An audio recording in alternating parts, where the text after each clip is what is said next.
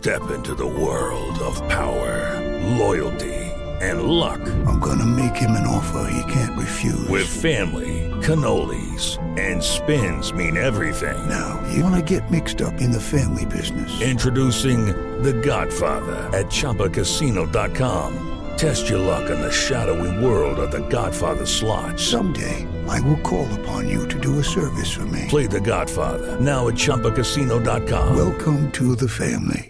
No purchase necessary. VGW Group. Void where prohibited by law. 18 plus. Terms and conditions apply. El podcast de Mariana Santiago, tu conductora de confianza. La chef Areli Lugo, ya la conoces, la segunda vez que nos visita, ella va a estar por aquí una vez al mes para hablar de platillos de temporada. Obviamente nos va a dejar la receta y todo el numerito en las redes sociales. Y no sabe lo que me trajo. Eso se ve fantástico. Es que soy bien fan de la calabaza, ya lo dije como 100 veces, perdón, lo repita. Este, me encanta el pan de calabaza, el, hay un latte de calabaza también que venden ahí en un changarris en la del Valle que me encanta, el dulce de calabaza me encanta, todo lo que tiene que ver con la calabaza me gusta un buen. Y me trajo mi dulce de calabaza aquí la chef Areli, que justamente de eso vamos a hablar, aprovechando que ya arrancó octubre. Dulce de calabaza y otro clásico de octubre que es el pan de muerto, que bueno, si te pones a pensar, querida Areli, Buenos días, bienvenida. Por Buenos cierto. días, Mariana, ¿cómo estás? Oye, si te pones a pensar esto del pan de muerto ya no nada más es de octubre, o sea, desde dos meses atrás estoy comiendo pan de muerto, no sean así, no se vale. Sí, qué poca, pero bueno, oye, pues qué gusto saludarte, Ale- Areli Lugo. Platícanos un poco sobre la historia del dulce de calabaza, eh, del pan de muerto. ¿Qué onda esto? ¿De dónde viene? ¿A quién se le ocurrió? Que por cierto, hip hip hurra, ¿eh? Qué chido al que se le haya ocurrido, lo hizo muy bien. Qué bueno que ahora sí te gustó mucho el tema, porque ya me acordé que la es vez que el pasada chile en chiles no, no te lo manejo. no es lo tuyo. Pero a la banda le encantan los chiles en nogada. Tu receta fue un éxito. Ahorita la posteamos ahí también, la receta de este dulce de calabaza en un momentito en las redes sociales. Bienvenida, pues cuéntanos. Muchas gracias, Mariana. Un saludo a ti y a todo tu auditorio. Fíjate que hoy te voy a contar exacto del dulce de calabaza y del pan de muerto. Y como ya muchos sabemos, después de la conquista española eh, empezamos a adquirir muchos de los métodos de conservación que ellos a su vez habían aprendido de los árabes. Tal es el caso de la cristalización. Ok. Entonces, como sabes, no es casualidad que en esta época del año se vean muchas conservas como mermeladas, compotas, etc. Y esto viene, no sé si recuerdes, pero en Europa hay inviernos muy crudos. Entonces tenían que conservar los alimentos de temporada y la calabaza, claro que es un alimento de temporada, entonces justo como lo conservaban así, cristalizando. Entonces, y nosotros los mexicanos, que somos bien buenos para la fiesta, no podemos dejar atrás nuestra gran fiesta de Día de Muertos, que es un icono mundial. Entonces, la calabaza en tacha, que es como se le conoce a la calabaza solamente con piloncillo y con canela, se ha vuelto un referente para nuestras fiestas de Día de Muertos. Calabaza en tacha, ¿por qué se le llama así?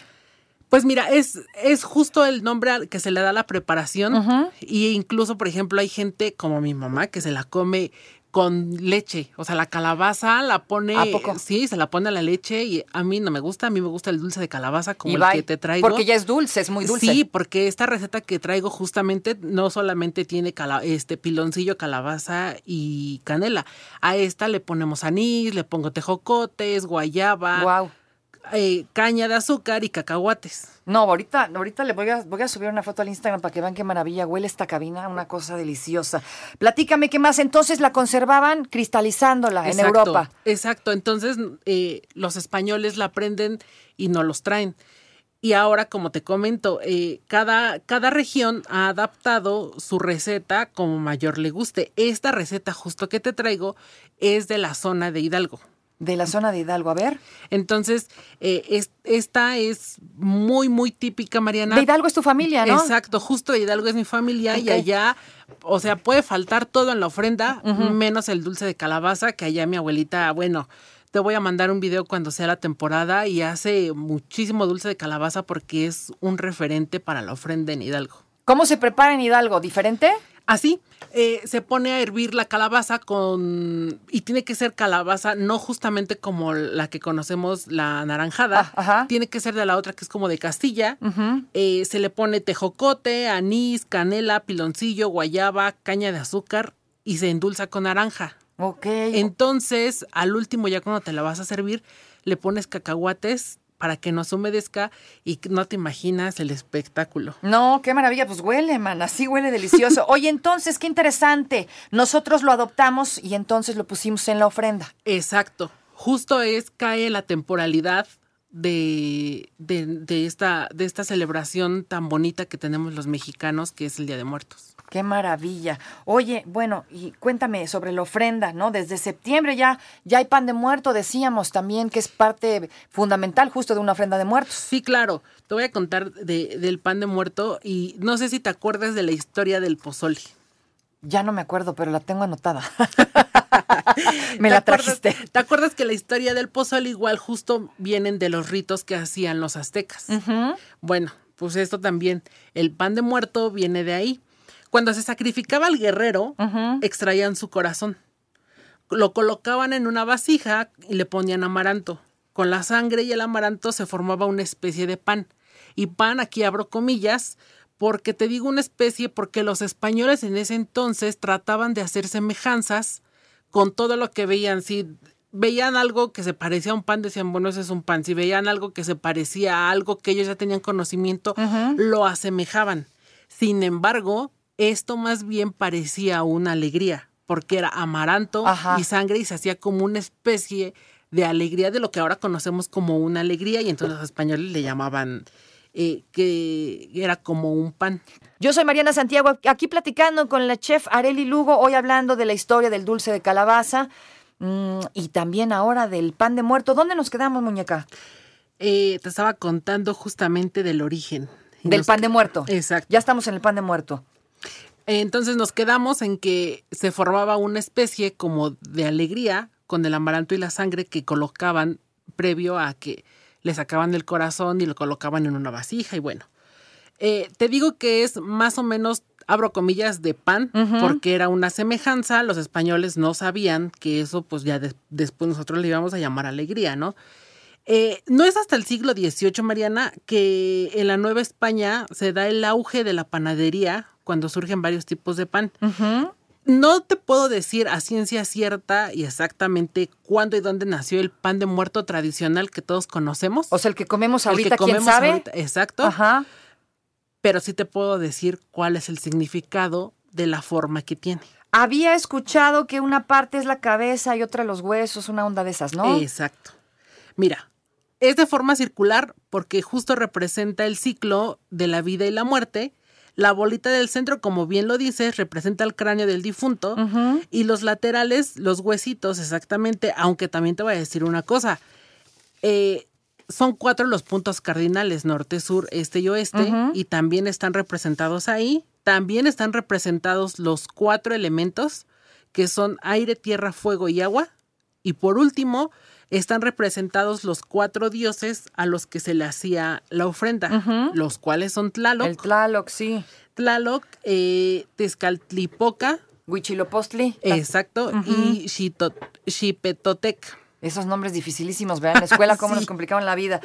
Así Qué que bueno, bueno. que no es trabalengua. Sí, exacto. Entonces, se hacía ofrenda a estos cuatro dioses. Exacto. Entonces, y lo más importante de este pan, Mariana, no sé si tú lo has visto actualmente, pero debe de estar muy oloroso. Muy oloroso me refiero a, tiene que tener bastante naranja y mucha flor de azahar. En pocos lugares ya lo hacen tan Sí. minuciosamente, es una realidad, ¿no? El chiste es que salga el pan y lo y sacan lo como venden, sea. Porque ya se, ya se hace más comercial, lejos Exacto. de ser más eh, una tradición, que estaría padre que no se perdiera porque es una tradición padrísima. No, que y tenemos. aparte el olor de la naranjita es como básico, pero la neta, acuérdense, ahora que compramos pan de muerto, en cuántas panaderías, ¿no? Tiene, tiene esta receta. Son Exacto. poquitas, la verdad son muy poquitas. Y, y justo tiene que ser así porque se dice que el olor es lo que guía eh, a los muertos a la ofrenda.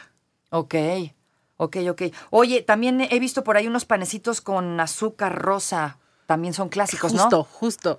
Fíjate que cada región tiene su pan de muerto. En mis redes te voy a dejar la información de cada estado porque si no, no terminamos. Ya nos están corriendo, córrele, 30 segundos. Eh, pero justo te voy a decir por qué.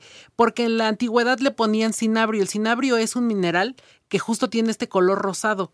Entonces, si tú ves eh, los panecitos son como en forma de difuntito, de persona, y se le pone el azúcar rosa porque representa el cinabrio que se le ponía para que el cuerpo no se descomponiera, no se descompusiera, perdón, tan fácilmente, y sobre todo porque ese mineral repelía la carroña.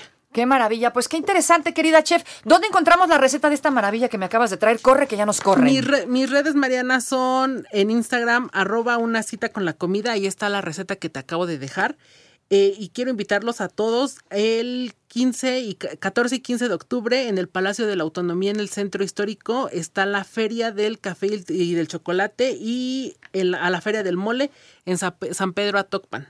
Listo, muchísimas gracias, chef Areli Lugo. ¿La cuenta de Instagram otra vez? Arroba una cita con la comida. Una cita con la comida. Ahí está la receta de este dulce de calabaza. No te preocupes, Mariana estará de regreso muy pronto. Recuerda sintonizarla de lunes a viernes de 10 de la mañana a 1 de la tarde por 88.9 Noticias. Información que sirve. Tráfico y clima cada 15 minutos. Lucky Land Casino asking people what's the weirdest place you've gotten lucky? Lucky? In line at the deli, I guess? Aha, in my dentist's office. More than once, actually. Do I have to say? Yes, you do. In the car before my kids' PTA meeting. Really? Yes. Excuse me, what's the weirdest place you've gotten lucky? I never win and tell. Well, there you have it. You can get lucky anywhere playing at LuckyLandSlots.com. Play for free right now. Are you feeling lucky? No purchase necessary. Void where prohibited by law. 18 plus. Terms and conditions apply. See website for details.